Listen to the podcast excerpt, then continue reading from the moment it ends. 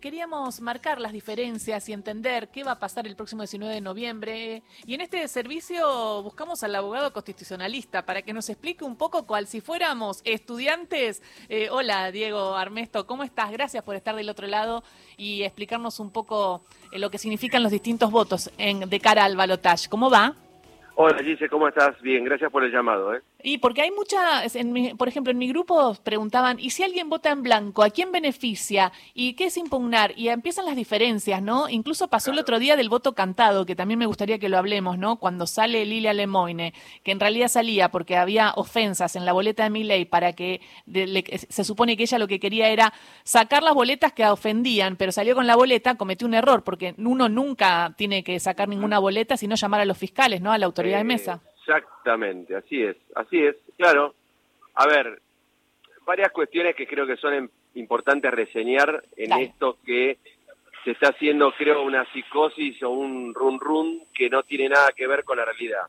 Cuando uno va a votar en, una, en un balotaje, conforme el artículo 97 y 98 de la Constitución Nacional y el artículo 149 del Código Nacional Electoral, los votos que se cuentan en un balotaje son los afirmativos.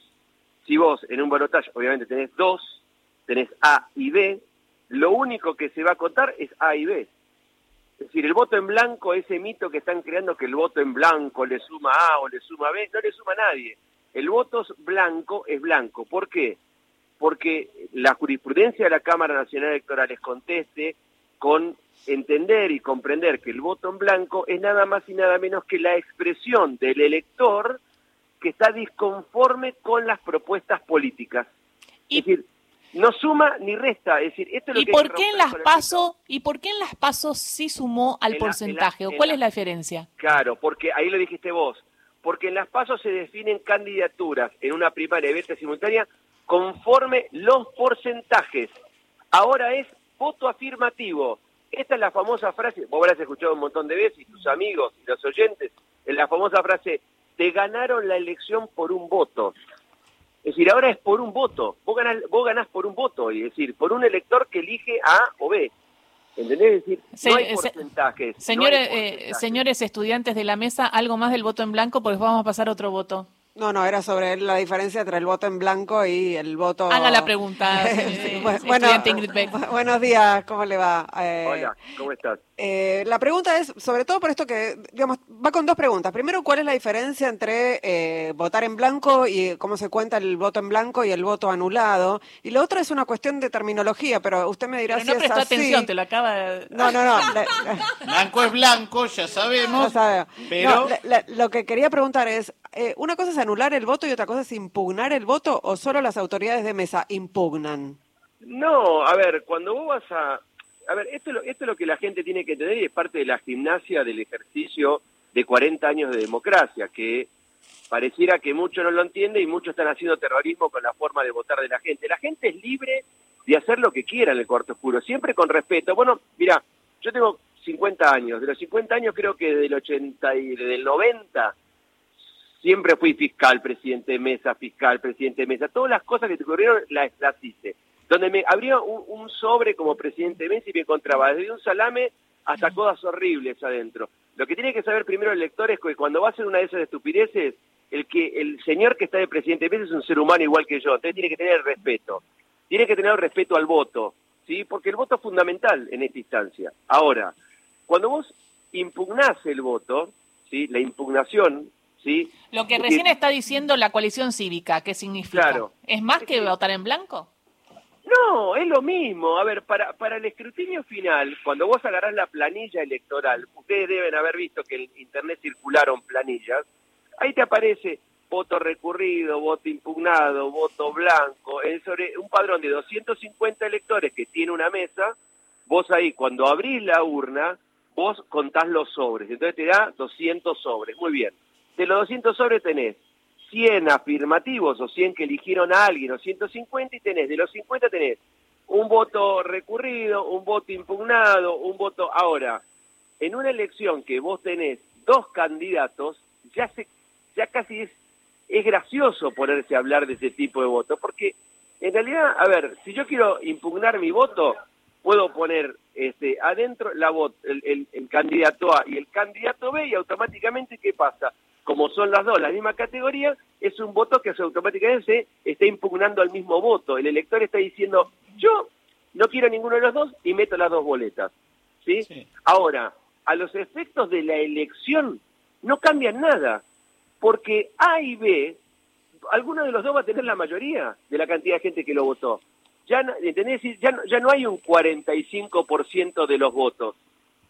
Es decir, eh. gana el que saca la mayor cantidad de votos. Si yo tengo, si somos 100 que votamos, y vos, Gisela, sacás 51, yo saco 45, y hay, este, a ver si la cuenta no me fue a llamar, eh, si querían cuatro en blanco, ¿quién ganó? Gisela.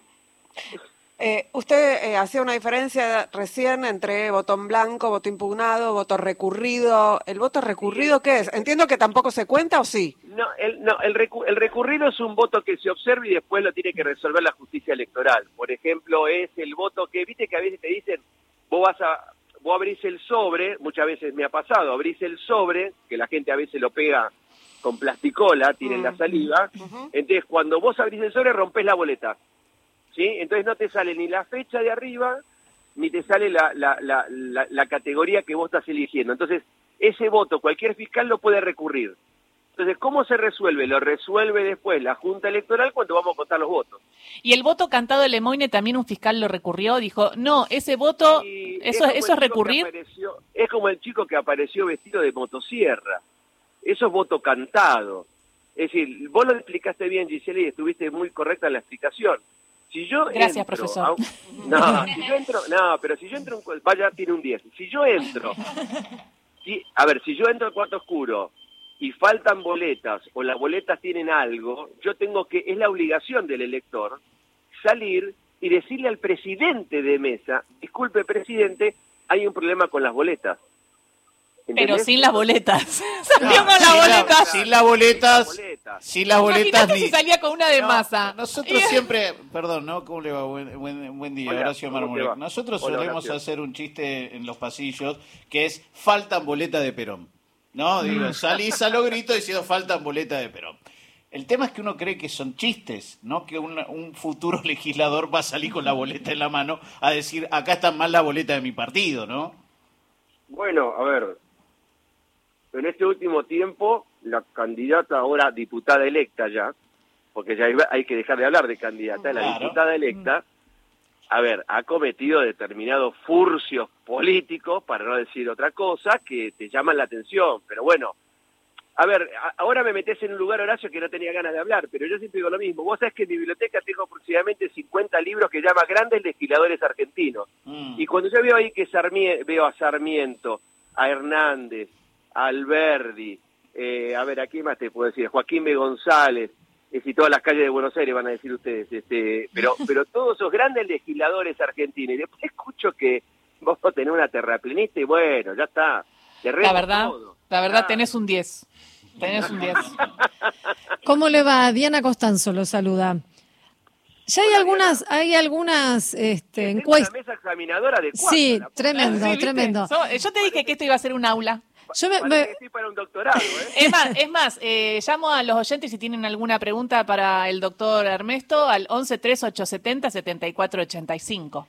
He estado viendo algunas encuestas ya ansiosas sobre el resultado del, del balotaje, ¿no? Y, había una que hablaba de un posible empate técnico. ¿Puede haber un empate técnico en un balotaje? No, imposible. No, eso lo hacen.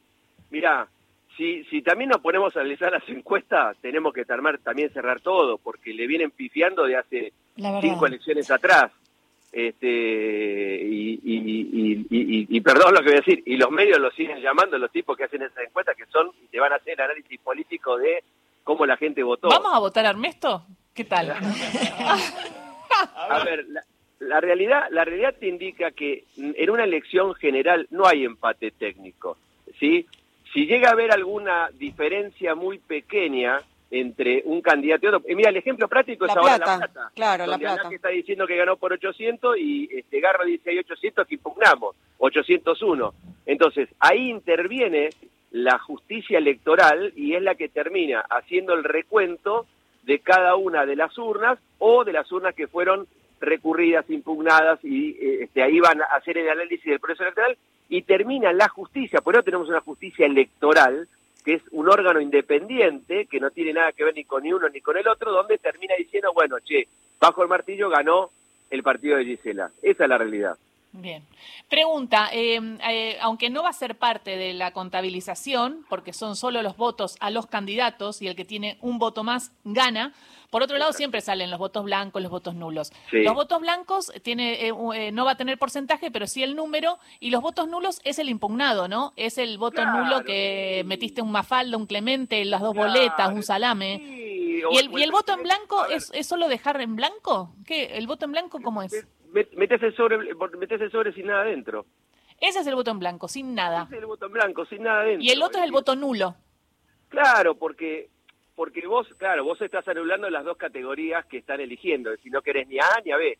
Entonces anulás el ¿Qué es más fuerte, el voto simbólicamente, el voto en blanco o el voto impugnado? Si, si uno hace un estudio de la historia argentina, ahora me volvés a meter en otro tema que no quería hablar, pero yo hace un tiempito estoy hinchando los quinotos este, en Twitter con algo que pasó en la historia argentina. En 1890, la Unión Cívica Radical, que es donde nace la Unión Cívica Radical, hacía revoluciones con armas, ¿no? Está la de 1890, 1896, donde el radicalismo salía con fierros a la calle a tratar de, este, hacer caer al régimen de aquel momento. Entonces, ¿Qué es lo que hizo el radicalismo después cuando entendió que el funcionamiento no era por las armas, sino por la democracia? ¿Qué hizo? Hizo la abstención revolucionaria. El radicalismo, hasta la sanción de la ley Sáenz Peña, cuando el presidente Sáenz Peña lo llama a Irigoyen y dice, che, cortémosla, arreglemos esto, que eso es la política, porque esto es lo importante, es decir, cuando uno le pega a la política y dice que los políticos, los políticos, guarda, porque la política es la que resuelve los problemas en una mesa sentado todos. Entonces, la política, en aquel momento, en 1912, supo resolver el problema que había y se terminó la, la, abstención revolucionaria y aparece el voto universal, secreto y obligatorio, si la famosa ley Sáenz Peña. Ahí fíjate que el radicalismo empieza a participar y gana la primera elección en 1916.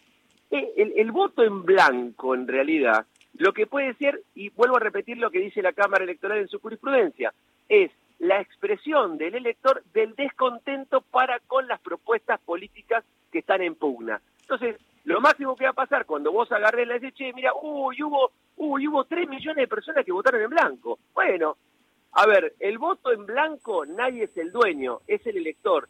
Del voto también es el ciudadano.